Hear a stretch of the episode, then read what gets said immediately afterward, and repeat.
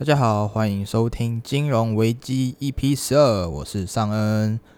那最近呢，台湾有很多嗯关于新冠肺炎的消息啊。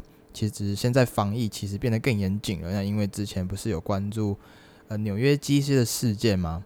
那我觉得这件事这件事很有趣，因为原本是关注诶纽约机师没有做好防疫措施嘛，然后大家都在狂骂狂屌，然后他的态度也没有很好。那现在的反而大家开始关注他那个女朋友，就是所谓的广达女的 IG，所以整个风向完全不同了。因为听说那个呃广广达女的本人呢是长得蛮蛮漂亮、蛮不错的，所以大家很多乡民都跑去关注她。我也觉得这现象很好笑，就是诶原本是很严肃的防疫防疫的议题，结果变成诶关注一个新的正妹啊，说不定那个广达女。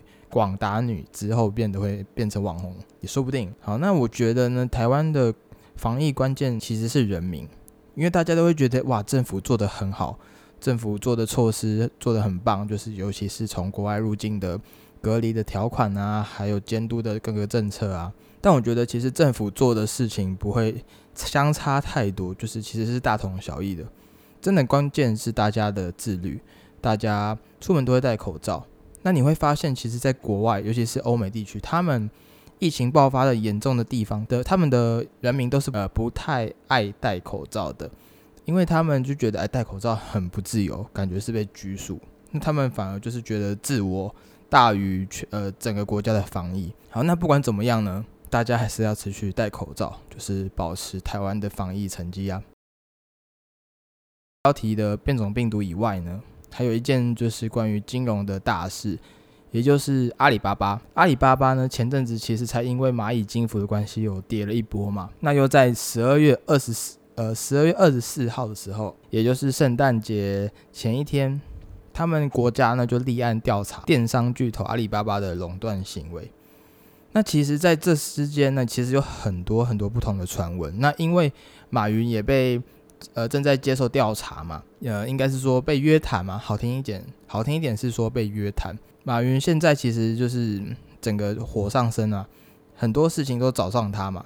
那他也很久没有出面，就是面对媒体啊，或者公开发言。所以有很多不同的传闻，比如说，哎，有人说马云有骂过习近平，马云有讲了一些有的没的，那其实很多啦。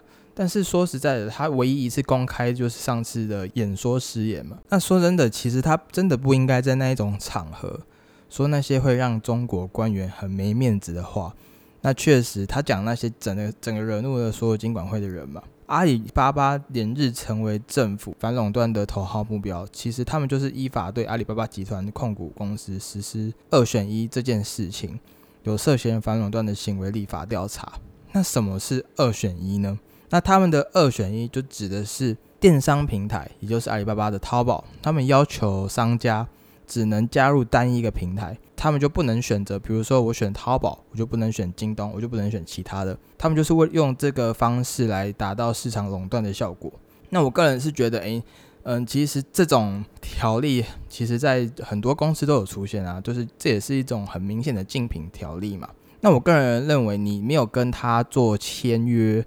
或者是说，诶，有一个立约的时候，是不应该这么做的。那确实，你也会觉得说，诶，那 YouTube 它不会限制把影片传到其他地方啊，你可以同时上传到 YouTube，你也可以送同时上传到哔哩哔哩啊。但是这个两个情况是不一样的哦，因为像是 YouTube，它现在其实在全世界已经是整个有点到垄断的地步，已经没有所谓的竞争对手可以去竞争 YouTube。那你也可以说 TikTok。可是 TikTok 完全是不一样的领域，因为 TikTok 都是走短影音，每一部影片几乎都是三十秒以内嘛，所以搞不好哪一天有出现了一个新的平台可以竞争 YouTube，说不定 YouTube 就会对这些呃已经有开启盈利的 YouTuber 会说禁止性呃上传到新的竞争对手那边，也不好说嘛。那例子不一样的话，可以讲到阿里巴巴，阿里巴巴的淘宝网以前确实是垄断，确实是呃主宰整个中国的市场。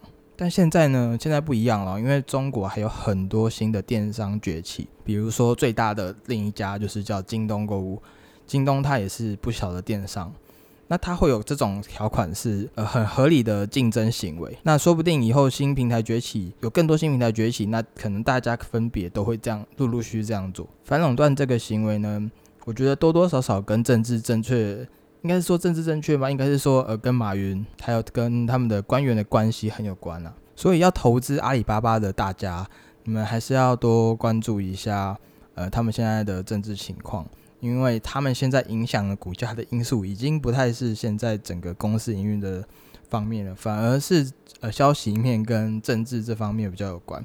所以非不确定因素非常非常多，就好像之前的中美贸易战一样，我们没有办法，永远没有办法知道，诶，川普等下的 Twitter 会发什么东西。嗯，他接下来的不确定因素是很高的。虽然他现在诶涨了百分之六左右回来，但是以后呢也说不定，说不定又有新的消息爆出来，然后大跌，我们也不好说。所以建议大家，如果你有投资阿里巴巴这一类的，嗯，持仓可以不用。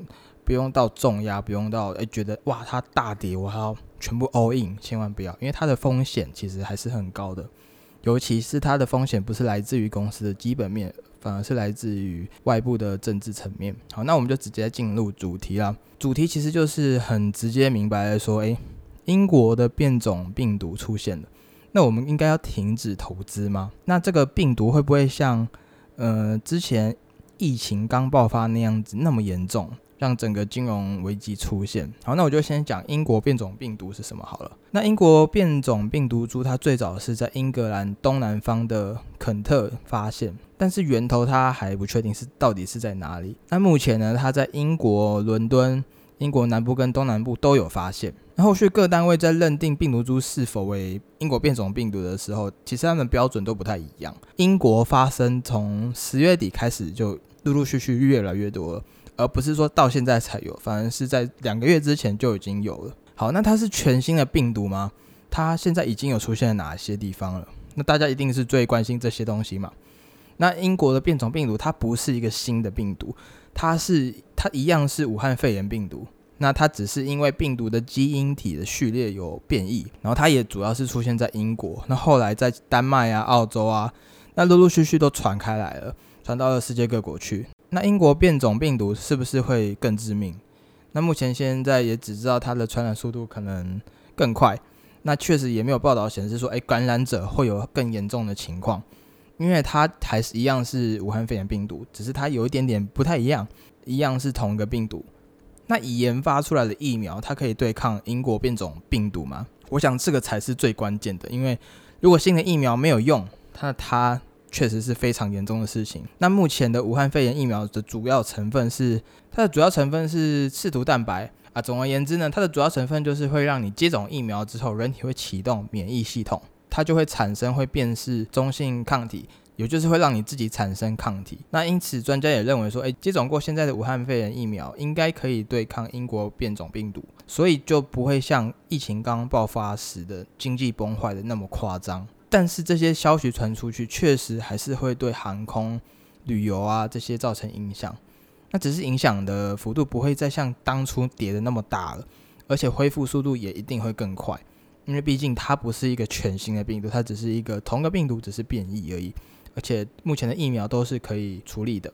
那从这个事件中，我们也可以知道，其实呃，新冠肺炎也很可能是不会永远消失的哦，它很可能会一直持续下去，会跟人类共存，也不用想的太严重，你就可以把它想的就像流感一样，它就是会永远的存在，那就是不断的会持续在这个世界上。那对于投资啊，不管怎么样，你还是要继续投资，因为如果你选择空仓的话，虽然你可以避开大跌，但其实你选择空仓，那就是一个双面刃。因为空仓的风险就是你会错过很多很多的多头，你要想它的机会成本不是只有跌的那个损失，还有就是你能赚到的钱的那一个损失也是你的损失。那你可以选择怎么做呢？那我建议的话，如果你真的觉得风险太高了，你可以把一些风险高的标的去慢慢的减少持仓，但你千万不要空仓，你多少还是要持续投资。那也继续养成就是关注财经新闻的习惯，保持最新的状态。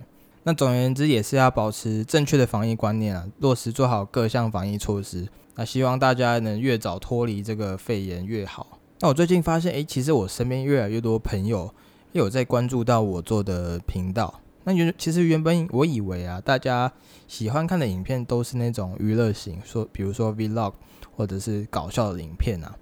然后后来因为这样子，诶，有很多朋友开始问我，有可不可以讲一些某某某主题啊，或者是讲一些诶其他，比如说新手方面的东西啊，那就让我觉得，诶，其实还，其实我身边有很多朋友其实是有在关注投资理财的，那也说不定是我年纪大的关系，所以我身边的朋友也跟着都会开始接触投资理财的，也有可能。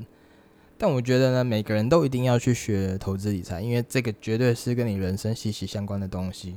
如果你不想永远就是靠着工作的收入来赚钱的话，投资理财确实是一个非常好的工具。它确实是利用资本市场去打造你个人人生的财富的东西。而且股票市场呢，它是最公平的一个地方。它就是你是一个一般人，你可以利用股票市场去打败资本的一个地方。那对我来说，股票市场它不只是一个可以赚钱的地方，可它更是一个可以让你呃挑战自我的地方。怎么说呢？